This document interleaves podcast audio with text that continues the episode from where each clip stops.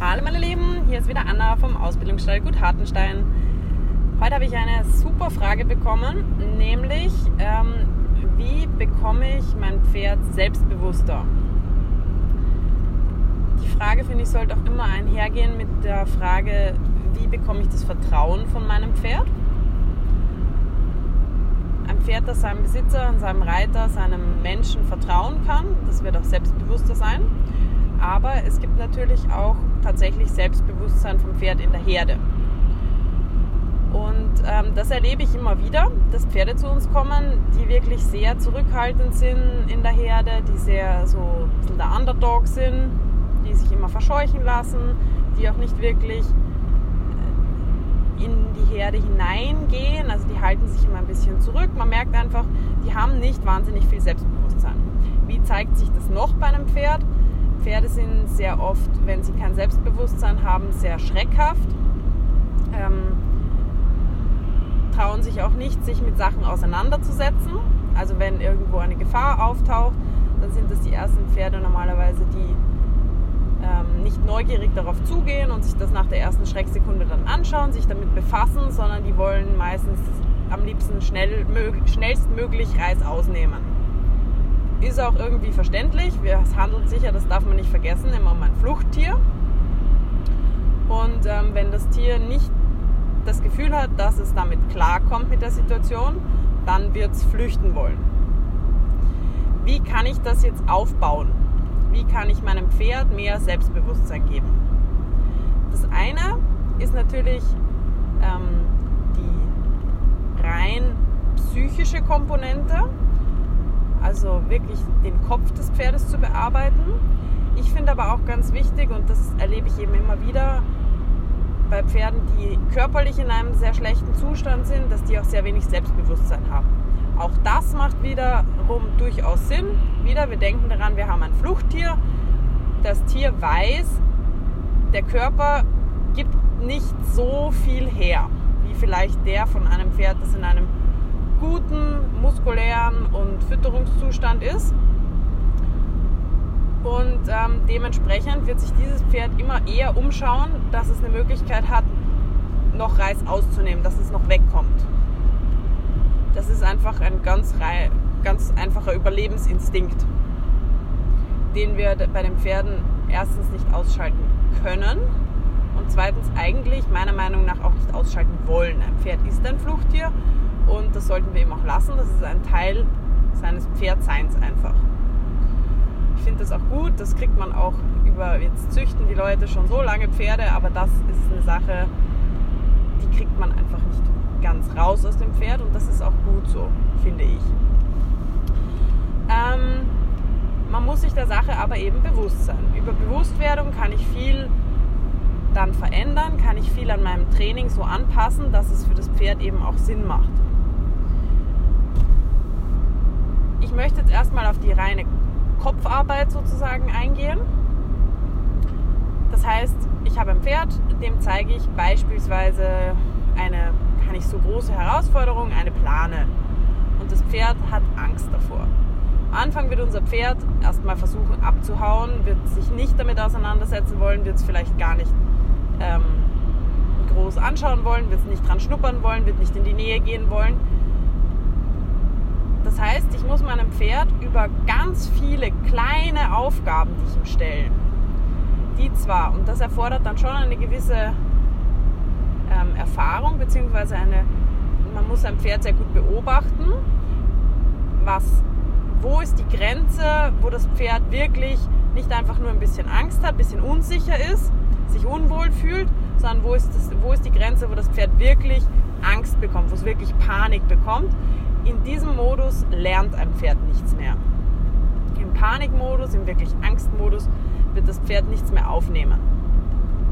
Das heißt, ich muss meine Reize, die ich dem Pferd setze, so wählen, dass das Pferd zwar an, eine, an seine Komfortzonengrenze kommt, aber dieser Reiz muss so gewählt werden, dass das Pferd das noch ertragen kann, sozusagen, dass es sich noch überwinden kann, sich die, diese Sache anzuschauen dass es aus jeder kleinen Herausforderung, die ich ihm stelle, mit einem positiven Erlebnis rauskommt.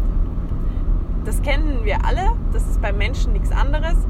Wenn ich mir ein großes Ziel setze, ähm, dann muss ich klein anfangen. Ist beim Training so, ist bei allem, was wir lernen, so. Wir müssen es zerteilen und wir versuchen, diese Lernabschnitte immer positiv zu gestalten. Je öfter ich ein positives Erlebnis habe, je öfter ich merke, da ist eine Situation, mit der fühle ich mich unwohl, ich befasse mich damit, ich springe sozusagen über meinen Schatten und schaue mir die Sache an. Es ist mir zwar unwohl, aber ich befasse mich damit und merke, oh, das tötet mich gar nicht. Oh, das ist eigentlich gar nicht so schlimm. Und am Ende kriege ich noch wahnsinnig viel Lob, vielleicht sogar mal ein Leckerli und ich komme wieder in meine Ruhe. Also das Pferd aus einem Aufregungszustand dazu zu bringen, sich damit zu befassen, selber zu merken, okay, das kann ich, okay, das, damit kann ich mich befassen, das war eigentlich gar nicht schlimm.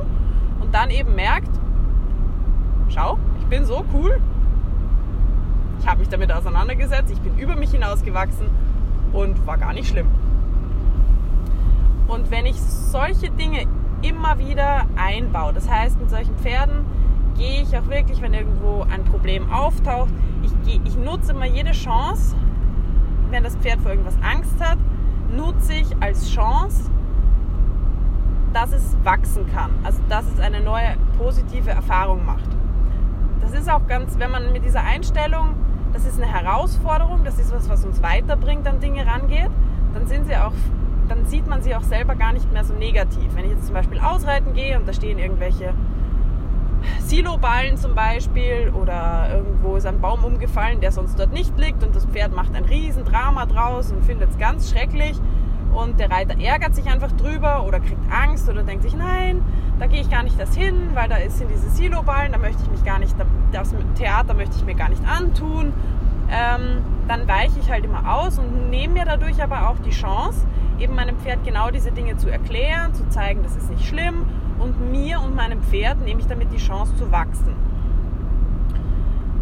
Das heißt, wenn wir, bei uns ist es immer so, wir setzen zwar auch gezielt solche Reize, also im Training, wir machen auch viel so, ähm, ja, wir bauen uns mal irgendwas auf und gehen dann da mit den Pferden dran und ähm, haben uns zum Beispiel ähm, im Sommer mal so einen ganzen Parcours aufgebaut und haben den dann mit den ganzen Pferden durchgearbeitet. Und das ist was, da gehen die Pferde am Anfang mit ganz viel, oh mein Gott, was steht dort rein. Und ähm, am Ende schafft man es eigentlich immer, die Pferde dazu zu bringen, da glücklich zwischen den ganzen Sachen zu stehen, alles bewältigt zu haben und mit sich und der Welt zufrieden zu sein. Und mit solchen Erfolgserlebnissen baut man das Selbstbewusstsein von Pferden wahnsinnig auf. Das gleiche gilt jetzt auch, und das ist jetzt ein bisschen der Übergang zu der körperlichen Seite, die natürlich eine wahnsinnig wichtige Rolle spielt beim Pferd kann man zum Beispiel mit kleinen Hindernissen machen. Podesten, ähm, Geländehindernissen, bergauf, bergab kraxeln, ähm, Abhänge runterrutschen, auf irgendwie eine Erhöhung treten, lauter solche Dinge, Brücken, alles Mögliche. Das sind Dinge, die fördern das Gleichgewicht beim Pferd ungemein, genauso wie eben auch die Kopfseite. Also dieses da kann ich nicht runtergehen, das ist zu steil. Oder da kann ich nicht raufgehen, das ist mir zu, äh, der Abhang ist mir zu steil. Diese Böschung, die kann ich nicht hochspringen.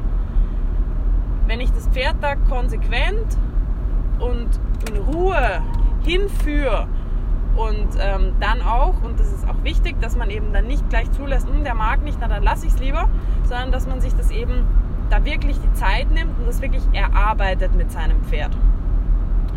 Und ähm, da gewinnen sie halt für den Kopf und aber auch, und das spielt halt, wie gesagt, beim Pferd immer sehr, sehr eng zusammen, Psyche und ähm, der Körper, also psychisch und physisch. Und ähm, da haben wir schon ganz, ganz, dass die Pferde auch wirklich dann sich schon so Sachen suchen. Also die haben wirklich Spaß daran, dann auch mal irgendwo von sich aus rauf zu kraxeln. Wir haben zum Beispiel ja so einen kleinen Trail und da ist, geht auch dann dürfen sie auch mal dann auf die Koppel da und die gehen da von selber rauf. Also sie stehen dann zum Beispiel total gerne auf so dem Hügel und schauen runter und rum und sehen was. Also ganz viele Pferde finden das auch ganz toll, auf erhöhte Sachen raufzuklettern. kommen sie sich vor wie der König der Welt. Da stehen sie dann da oben und freuen sich. Und ähm, das sind jetzt so, so spielerische Sachen noch. Und aber natürlich, und das ist auch immer, und das ist ganz, ganz wichtig, dass mit ein Ziel der klassischen Pferdeausbildung, der klassischen Dressur, der klassischen Pferdeausbildung, ist es immer das Pferd nicht nur körperlich, also nicht nur physisch zu verbessern, sondern auch psychisch. Weil je stärker das Pferd wird, desto selbstbewusster wird es, desto besser fühlt sich in seinem Körper, desto mehr Möglichkeiten fühlt es, dass es hat, mit seinem Körper umzugehen. Und da sind wir jetzt wieder an dem Punkt, was ich am Anfang gesagt habe, dass wir ganz oft Pferde bekommen, die sehr zurückhaltend sind in der Herde, die eben eher so ein bisschen ähm, sich unterbuttern lassen, immer vertreiben lassen und so, die eigentlich nicht wirklich viel spielen. Und ähm, das habe ich schon so oft beobachten können, dass wenn diese Pferde Verspannungen loswerden, mehr Muskulatur aufbauen, in ein besseres Gleichgewicht kommen, dass die tatsächlich dann auch aus sich herauskommen. Also dass die auch in der Herde anders interagieren, dass sie sich trauen, mit anderen zu spielen, dass sie mal steigen, dass sie auch dann wirklich mal freiwillig über die Koppel galoppieren mit einem zweiten und ähm, drehen, wenden, rum, numm. Also das ist wirklich was, das, ähm, das kann ich immer wieder beobachten. Das ist wirklich auch ein wunderschöner Teil von der Arbeit, weil es einem halt zeigt, dass man dem Pferd wirklich was Gutes tut. Man bringt ihm nicht einfach irgendwelche Lektionen bei, sondern man hilft tatsächlich in seiner Entwicklung. Wenn ich jetzt ein Pferd habe, das zum Beispiel, das waren jetzt so die Sachen, die ich als Mensch sozusagen für mein Pferd tun kann. Was ich natürlich immer auch zusätzlich noch beachten muss, ist, ob die Herdenkonstellation richtig ist. Also wenn ich eine sehr unruhige Herde habe oder einen sehr ähm, dominantes Pferd da drin, der aber nicht fair ist in seiner Dominanz, der gerne mal auch andere so ein bisschen durch die Gegend scheucht oder, oder vom Futter vertreibt oder einfach so ein bisschen eine so Kretzen halt dabei habe, dann kann das auch auf die anderen Pferde, gerade die, die eben vielleicht nicht unbedingt so selbstbewusst sein, sind, ähm, negative Auswirkungen haben. Und da ist es dann wirklich auch gefragt, dass man diese Herdendynamik beobachtet, durchschaut und schaut, na gut, ist es jetzt nur am Anfang so, wenn der da reinkommt, bis sich das alles so geklärt hat, kommt er damit klar oder muss ich ihn vielleicht, äh, muss ich die Herdenkonstellation ein bisschen ändern. Was dann auch noch dazu kommt, ist natürlich, das sollte eigentlich aber selbstverständlich sein, aber ich sage es jetzt trotzdem, dass das Pferd natürlich auch in einem ordentlichen Futterzustand ist. Also dass das Pferd immer ausreichend äh, Raufaser zu fressen bekommt, dass es eigentlich quasi 24-7 äh, Möglichkeiten hat zu fressen. Das ist gerade in Offenstellen oder größeren Herden wirklich oft ein Thema dass die Pferde Stress haben, ihr Futter zu bekommen oder sich ständig irgendwie behaupten müssen gegen andere für ihr Futter. Und ähm, wenn das Pferd dann eben dadurch, dass es nicht genug Energie bekommt, auch noch in einen schlechten körperlichen Zustand kommt, vielleicht noch zusätzlich der Stress in der Herde, dann hat es auch immer Auswirkungen auf die Psyche. Noch ein ganz kurzer Zusatz. Ich habe ja am Anfang gesagt, dass ähm, das Selbstbewusstsein auch immer ein bisschen Hand in Hand geht mit dem Vertrauen zu seinem Menschen. Auch durch diese ganzen Sachen, die ich vorher gesagt habe. Also sowohl die reine Kopfarbeit als auch eben dann so ähm, Balance- und Geländehindernistraining, wo ich dann den Körper schon stark mit einbind und eben auch einfach die klassische Reiterei. Die haben auch immer eine Auswirkung darauf, dass das Pferd merkt, dass das, was der Mensch von ihm möchte, ihn erst, es erstens nicht überfordert, sondern fordert, ja, aber nicht überfordert. Und dass es das wirklich weiterbringt, dass ihm diese Arbeit gut tut, dass er sich nach der Arbeit besser fühlt als vorher ähm, und dass man eben nichts verlangt, was das Pferd nicht, auch wenn es sich vielleicht mal anstrengen muss, aber was es nicht geben kann. Also was es körperlich oder psychisch nicht leisten kann. Das finde ich ganz wichtige Punkte. Und wenn man sich da nicht ganz sicher ist, dann ähm, sollte man sich da wirklich auch schon für die Bodenarbeit umschauen nach einem Trainer, der da Erfahrung hat, zu erkennen, wann ist mein Pferd überfordert, wann kommt es in einen wirklichen Angstzustand, wann ist es noch, wann ist dieser Reiz noch positiv zu verarbeiten und wann macht das Pferd einfach zu. Wann muss ich meinem Pferd zum Beispiel auch beibringen, mal ähm, zu lernen, wieder in Ruhe zu kommen. Das ist auch oft so, dass so sensible oder ähm, Pferde mit wenig Selbstbewusstsein gerne sehr hibbelig sind. Und da ist auch eine sehr schöne Übung, wirklich zu lernen. Das ist extrem zeitaufwendig und braucht viel, viel Geduld und kommt manchmal erst über die Jahre, aber dass man den Pferden wirklich beibringt, nach einer Aufregung die Energie wieder runterzufahren, wieder in Ruhe zu kommen.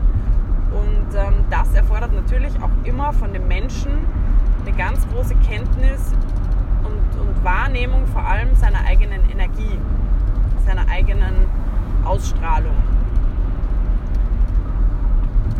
Genau, dazu habe ich aber auch schon mal so einen ähnlichen Podcast gemacht, wenn euch das Thema mehr interessiert, zum Thema ähm, Desensibilisierung oder wie wir es nennen, eben ähm, Sensibilisieren auf Energien, rauf- und runterfahren der Energie. Genau, ich hoffe, ähm, das ist nämlich ein Thema, das mir wirklich wichtig ist und das ähm, sich so ein bisschen banal anhört, aber das man nicht vergessen darf in der Arbeit mit den Pferden. Ich hoffe, das hat euch geholfen und ähm, solche und andere Fragen immer gerne an mich. Ich freue mich drauf und beantworte sie sehr, sehr, sehr, sehr gerne.